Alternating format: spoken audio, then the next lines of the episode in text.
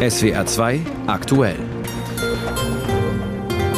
Und darum geht es bis halb sieben. Gesundheitsminister Lauterbach verspricht den Hausärzten bei einem Krisentreffen weniger Bürokratie und eine bessere Bezahlung. 2023 war das wärmste je gemessene Jahr. Über die Bilanz des EU-Klimadienstes Copernicus spreche ich im SWR-Tagesgespräch mit dem Klimaforscher Mojib Latif. Und Gabriel Attal ist der neue französische Premierminister. Mehr über ihn und die Regierungsumbildung in Frankreich ebenfalls in dieser Sendung. Im Studio ist Gerhard Leitner. Einen schönen guten Abend. Gerade jetzt in der Grippe- und Infektionszeit sind viele Hausarztpraxen voll. Die Ärzte stehen unter Stress, um allem gerecht zu werden. Gleichzeitig schließen immer mehr Praxen, vor allem auf dem Land. Laut Hausärzteverband gibt es jetzt schon ein Defizit von 5000 Praxen in Deutschland. Der Ärzteberuf im niedergelassenen Bereich ist eben nicht immer attraktiv. Deshalb will Bundesgesundheitsminister Lauterbach die Hausarztpraxen in Deutschland schnell entlasten. Bessere Bezahlung, weniger Bürokratie sollen den Beruf attraktiv attraktiver machen. Gerade erst hat der Bundesgesundheitsminister eine Pressekonferenz gegeben und Vera Wolfskämpf informiert, was er da gesagt hat.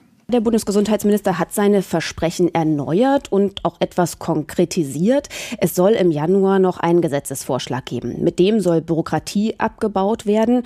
Unter anderem geht es darum, dass die Krankenkassen regelmäßig überprüfen, ob Praxen zu Recht Arzneimittel verschreiben und im Zweifelsfall Geld zurückfordern. Das kostet eben alles Zeit und da soll es 80 Prozent weniger von diesen Kontrollen geben durch eine Bagatellgrenze. Und die Bezahlung soll, wie von den Hausärztinnen und Hausärzten gewünscht, nicht mehr gedeckelt gedeckelt sein, sondern eben alle Leistungen abgedeckt werden. Und dann soll es noch eine Vorhaltepauschale für bedeutsame Praxen geben, die viele Menschen versorgen und die auch Hausbesuche machen. Denn gerade die Hausärzte sind es ja, die bei Beschwerden zuerst besucht werden. Rückenschmerzen, Schnupfen, Schlafprobleme und vieles andere. Mit den meisten Beschwerden geht man erstmal dorthin. Aber wie gehört, Hausärzte fehlen überall, nicht mehr nur auf dem Land. Auch in und um Karlsruhe zum Beispiel ist die Situation besonders prekär. Besonders zu spüren bekommt das zum Beispiel Hartmut Braun. Er hat ein Ärztehaus in Karlsbad-Ittersbach bei Karlsruhe gebaut und seit vielen Jahren sucht er nun einen Hausarzt. Bisher ohne Erfolg. SWR-Reporter Felix Nuck war für uns vor Ort. Das Industriegebiet von Ittersbach. Handwerksbetriebe reihen sich an Fabrikhallen. Im Frühjahr 23 kam ein Ärztehaus mit viel Platz für verschiedene Ärzte hinzu. Bisher hat sich nur ein Zahnarzt eingemietet. Auf dem großen Parkplatz ist also noch viel frei.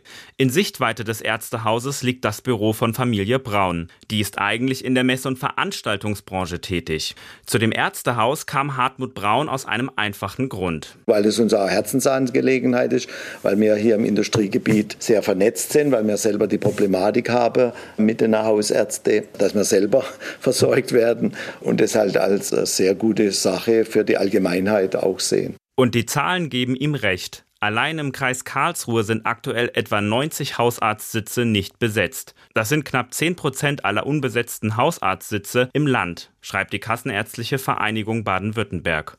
Und es soll noch schlimmer werden. Hausärzte sind also dringend gesucht auch von Hartmut Braun für sein Ärztehaus. Aber ich habe auch gehört, jeder im Umkreis von 100 Kilometern, sage jetzt mal, kennt das Objekt und sagt, das ist super modern, sieht toll aus, äh, super Räumlichkeiten, wir haben alles drin, was Herz begehrt, aber es kommt trotzdem niemand. Seit vier Jahren sucht er mit Anzeigen in verschiedenen Zeitungen und Fachblättern. Außerdem gäbe es von der Gemeinde und dem Investor Braun zum Praxisstart insgesamt 200.000 Euro.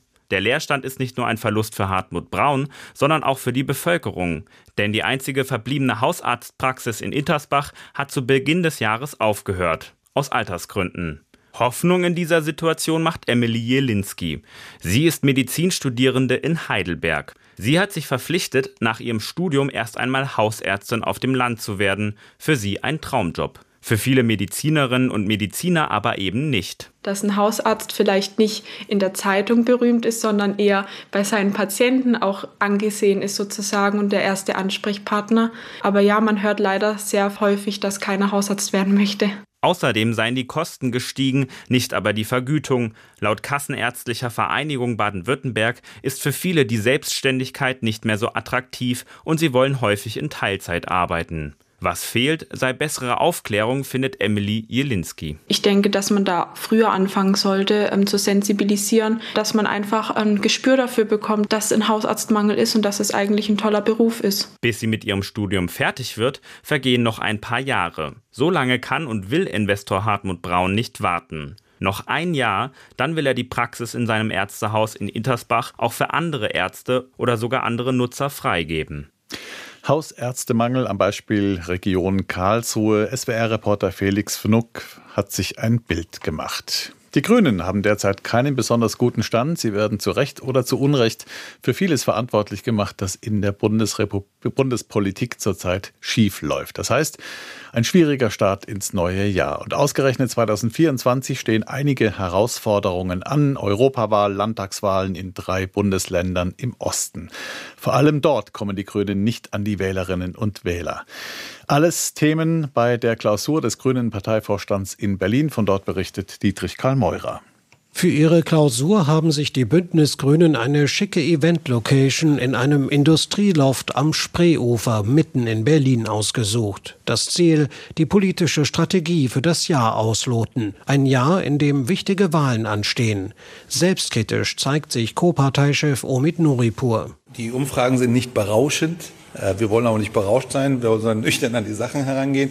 Aber es ist richtig, die sind zwar stabil, aber, aber nicht so, dass wir jetzt äh, damit äh, ausreichend zufrieden sein können. Und auch Co-Parteichefin Ricarda Lang räumt ein, dass in der Regierungskoalition mit SPD und FDP nicht immer alles rund lief. Wir haben uns als Ampel in den letzten zwei Jahren zu oft gegenseitig das Bein gestellt. Für 2024 nimmt sich die Partei nun vor. Wir wollen in diesem Jahr Vertrauen zurückgewinnen vertrauen die Grünen aber auch in demokratische Institutionen als solches. Mit Blick auf das Erstarken von populistischen Kräften, etwa der AfD, sieht Lang den klaren Auftrag. Wir müssen zeigen, dass wir besser sein können. Bei den in diesem Jahr anstehenden Europa-, Kommunal- und Landtagswahlen wollen die Grünen mit Ideen für den Arbeitsmarkt Akzente setzen. Dazu gehört zum Beispiel, den Mindestlohn anzuheben, auch wenn der gerade erhöht wurde. Wir wissen auch, dass durch die Entwicklung der Inflation, also viele Menschen zu einem Reallohnverlust gekommen ist und dass der Mindestlohn der jetzigen Höhe nicht ausreicht, sondern weiter steigen muss. Angestrebt wird auch der Abschluss des geplanten Tariftreuegesetzes. Es würde dafür sorgen,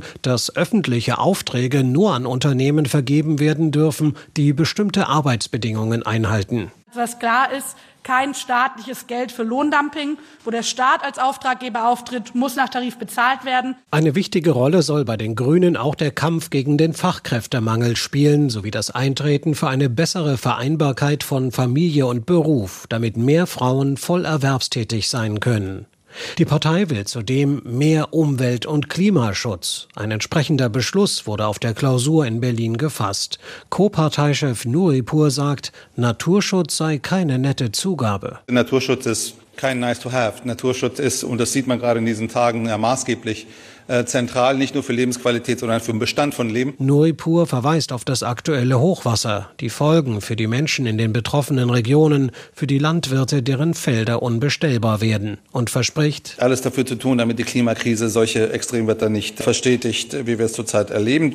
Sagt Grünen Co-Chef Nuripur. Das war der Bericht von Dietrich Karl Meurer von der Klausur des Grünen Parteivorstands in Berlin. Und wir bleiben beim Thema Klima. Lange extrem heiße Sommer, Dauerregen Starkregen, Überschwemmungen wie letzte Woche in Nord- und Ostdeutschland. Der Klimawandel ist da.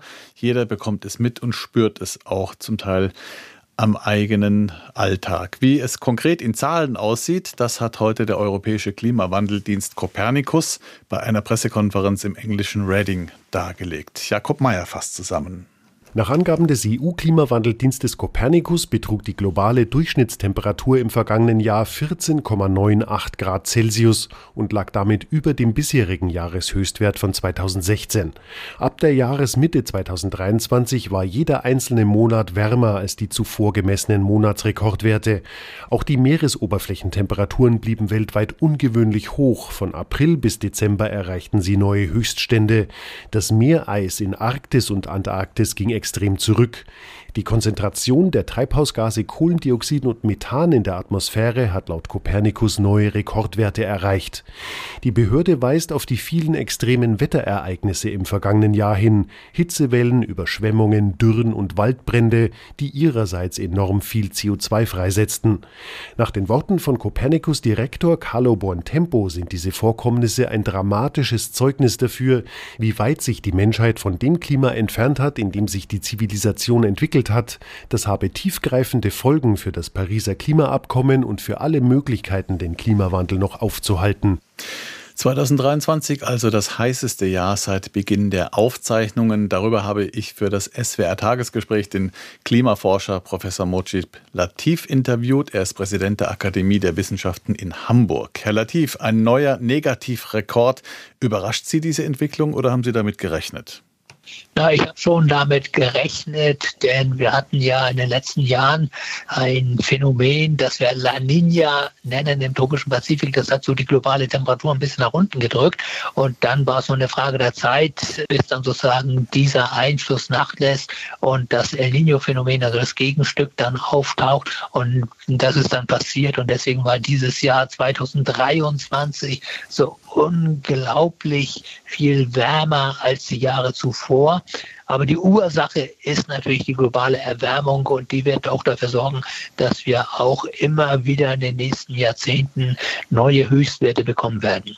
1,5 Grad ist die magische Marke. Bei der Pariser Klimakonferenz 2015 haben sich die meisten Staaten der Erde darauf geeinigt, die menschengemachte Erderwärmung auf 1,5 Grad in Relation zum Beginn der Industrialisierung begrenzen zu wollen. Ist dieses Ziel überhaupt noch zu halten? Ist es überhaupt realistisch? Nein, das ist nicht realistisch. Das war auch damals, 2015, nicht realistisch. Ich hatte mich damals schon gewundert, dass es überhaupt den Weg ins Abkommen gefunden hatte. Und wir werden immer häufiger diese 1,5 Grad überschreiten. Wo sehen Sie denn eine realistische Marke?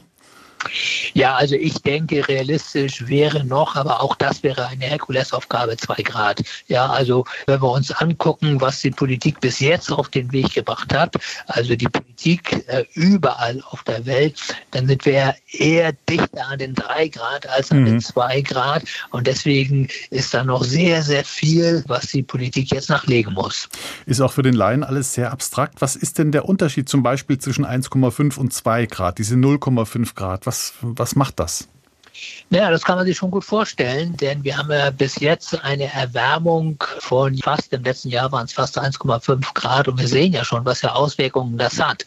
Und wir sehen gerade in den letzten Jahren, wie sehr doch die Dramatik zugenommen hat, dass wir gerade in den letzten Jahren, wo wir sozusagen den letzten Sprung von 1 auf 1,5 Grad gemacht haben, was auf einmal dort für Phänomene aufgetaucht sind. Wenn wir nochmal an 2023 denken, diese Waldbrände in Kanada, die es so mhm. noch nie gegeben hat. Dann diese Regenfälle in Südeuropa, in Libyen, die das, was im Ahrtal 2021 gefallen ist, noch um einen Schatten gestellt hat. Dann diese Extremtemperaturen. Und das zeigt schon, dass jedes Zehntelgrad hier schon eine gewisse Bedeutung hat. Und wenn wir jetzt von 1,5 auf 2 Grad gehen, dann werden wir wirklich in eine Welt kommen, die wir uns wirklich nicht wünschen. Und da muss dann wirklich Schluss sein. Und ich kann wirklich nur an alle Politikerinnen und Politiker appellieren, dass die Erwärmung nicht über zwei Grad werden. Auf welche Art und Weise? Das ist die Masterfrage. Ja, die Möglichkeiten haben wir ja. Es ist ja nicht so, dass wir blank dastehen. Das Klimaproblem ist ja im Prinzip ein Energieproblem. Wir haben genügend erneuerbare Energie. Wir haben Sonnenenergie im Überfluss auf der Welt. Wir haben Windenergie. Wir haben Erdwärme und, und, und. Das heißt, daran kann es nicht liegen. Wir haben die Technologie, um sie zu nutzen. Und wir haben natürlich auch das Geld. Ja, hm. Die meisten Investitionen gehen immer noch in die fossilen Industrien, aber sie müssten natürlich doch viel stärker in die erneuerbaren Energien und in den Netzausbau gehen. Insofern ist alles da. Es fehlt einfach der weltpolitische Wille, die Dinge wirklich umzusetzen. Es muss also noch schlimmer werden. Nicht wenige Politiker bauen auf technische Lösungen, also Geoengineering, wie zum Beispiel CO2-Verklappung im Erdreich und diverse andere Verfahren, um den Klimawandel mit so wenig wie möglich Verzicht aufzuhalten. Was halten Sie denn, Herr Latif, von dieser technischen Sichtweise? Das wird nicht funktionieren, das will ich ganz deutlich sagen. Es gibt bis heute keine Möglichkeit, außer Pilotanlagen, wirklich im großen Maßstab CO2 aus der Atmosphäre zu entfernen. Ja, nur ein Beispiel, ja. Ja, und man muss ja auch sehen, dass es unendlich viel Geld kostet. Man muss sehen, dass es Nebenwirkungen haben könnte, wenn man zum Beispiel die Ozeane versucht jetzt dahin zu bringen, dass sie mehr CO2 aufnehmen. Ja, ich meine, das bedeutet ja dann auch etwas für die Ökosysteme und, und, und, wenn man das Algenwachstum stimuliert. Insofern warne ich davor, das kommt mir so ein bisschen vor wie der Zauberlehrling, ja, hm. äh, nach dem Motto, sie wissen nicht, was sie tun. Hm. Jetzt hat das neue Jahr erst begonnen, vor neun Tagen. Gehen Sie davon aus, dass wir auch in diesem Jahr neue Rekordwerte verbuchen müssen?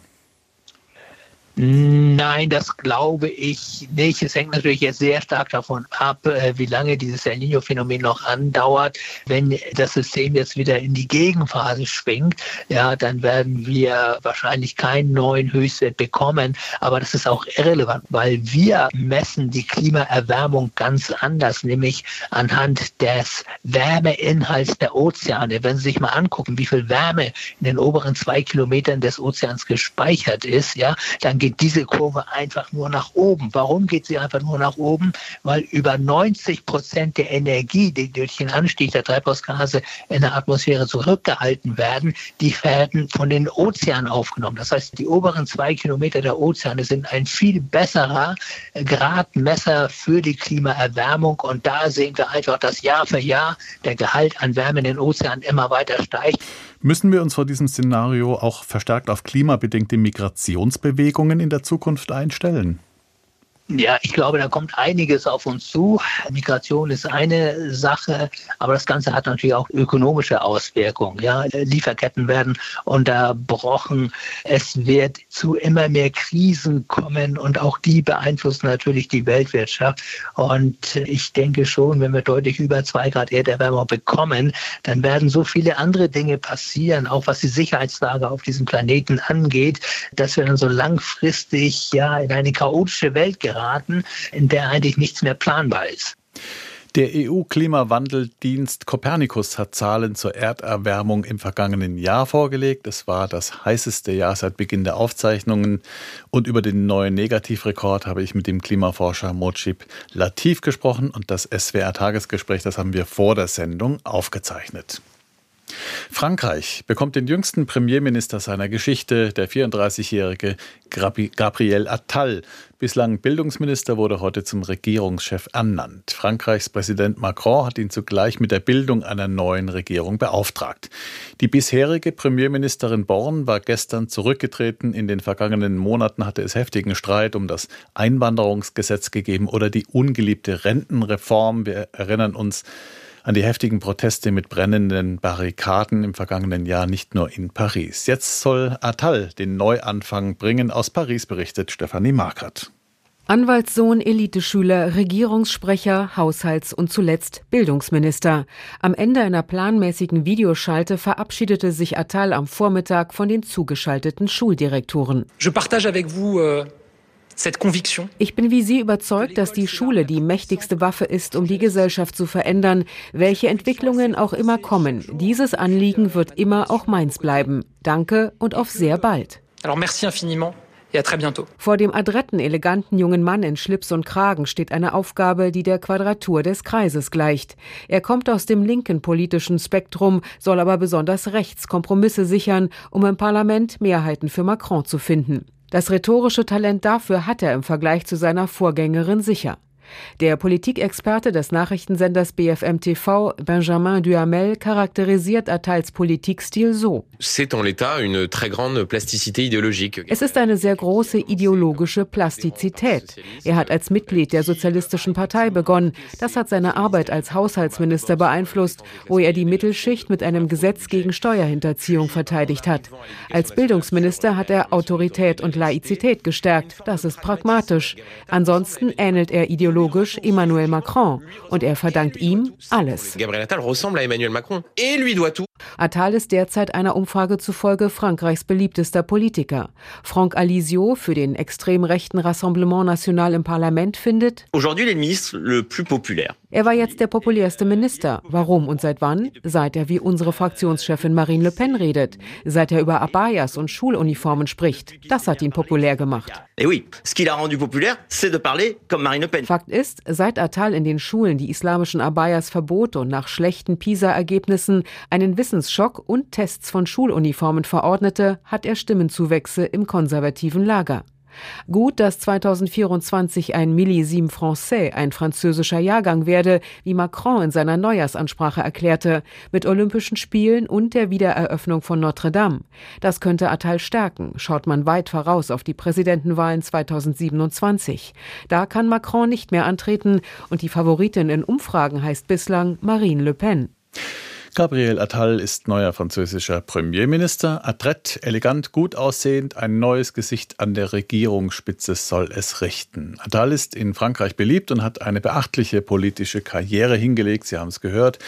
Kann dieser Schritt auch das angeschlagene Image von Präsident Macron retten? Frankreich-Korrespondentin Julia Borutta hat ihre Zweifel.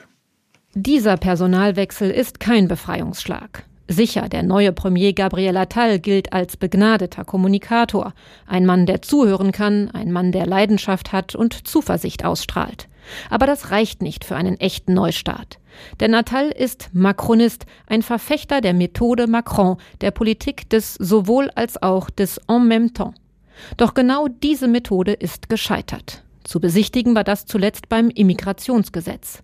Macrons Regierungsbündnis der Mitte, das keine absolute Mehrheit im Parlament hat, sollte ein Gesetz durchbringen, das einerseits den Aufenthaltsstatus von Einwanderern in Mangelberufen legalisiert, andererseits aber die Einwanderung an sich massiv beschränkt. Dieser Kurs hat zu Orientierungslosigkeit im eigenen Lager geführt und zu aggressivem Widerstand bei den Oppositionsfraktionen aller Couleur. Am Ende befand sich Macrons Regierungsbündnis im Zangengriff der linken und rechten Extreme.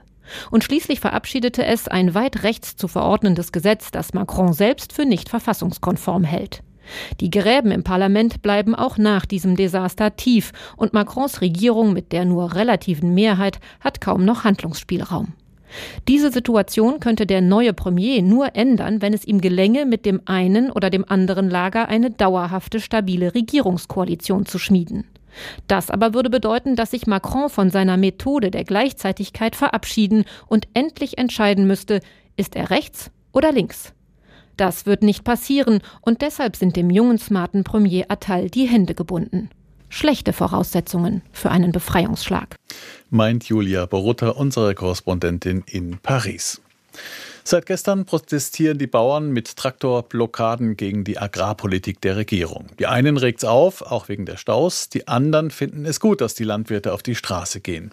Baden-Württembergs Ministerpräsident Kretschmann gehört eher zu den ersteren. Er hat sich verwundert über das Ausmaß der Bauernproteste gezeigt. Das Ganze vor der Landespresse heute in Stuttgart. Knut Bauer war für uns mit dabei. Die Wucht der Bauernproteste hat auch Winfried Kretschmann überrascht. Schließlich habe sich die Berliner Ampelkoalition inzwischen bewegt. Bin auch etwas erstaunt, dass sie darauf gar nicht reagieren. Das ist ein ungewöhnlicher Schritt, dass die Bundesregierung jetzt in einem ganz erheblichen Ausmaß ihre Vorhaben zurückgenommen hat. Insofern verwundert mich das schon. Keine Abschaffung der Steuerbefreiung für landwirtschaftliche Fahrzeuge und kein sofortiges Aus bei den Agrardieselzuschüssen. Dafür habe er sich gemeinsam mit Bundeslandwirtschaftsminister Cem Özdemir eingesetzt, betont Baden-Württembergs grüner Regierungschef. Ich kann natürlich gut verstehen, dass sich die Landwirte gegen die ursprünglichen Beschlüsse der Ampel gewährt haben. Die Belastung, die sie hätten tragen müssen, waren überproportional. Doch die Rücknahmen reichen den Landwirten nicht. Sie fordern eine komplette Streichung aller Kürzungen und rennen damit bei Kretschmanns Koalitionspartner offene Türen ein.